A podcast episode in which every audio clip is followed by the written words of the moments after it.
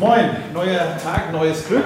Es geht wieder los. Ja, es geht weiter. Predigtschreiben geht in eine neue Runde. Die Königsdisziplin sozusagen. Alle sind startklar, Stift und Zettel liegen parat, Bibeltexte sowieso.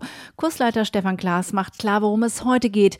Denn jede Stunde hat auch immer einen ganz besonderen Fokus. Erste Runde Erwartungen von anderen Leuten, die ihnen begegnet sind. Zweite Runde ihre eigenen Erwartungen an die eigene Predigt. Die jungen Vikare und Vikarinnen wissen nur zu gut, dass viele aus der der Gemeinde nach dem Gottesdienst Redebedarf haben. Besonders die Predigt kann da Thema sein.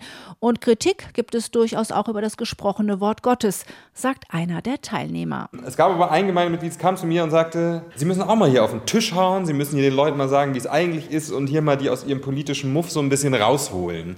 Und das fand ich total interessant, weil er meint, ich predige immer zu lasch. Im Intervallunterricht erlernen die angehenden Priester und Priesterinnen so das Predigtschreiben. Es braucht Handwerkszeug.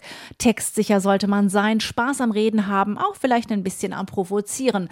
Dabei aber die frohe Botschaft immer in den Vordergrund stellen. Das ist eine echte Herausforderung, sagt Insa Lindener, Vikarin in Österreich-Winkel. Gerade jetzt in der Zeit, wo wir im Vikariat sind, habe ich sehr viele Texte gehabt, die sehr ethisch waren.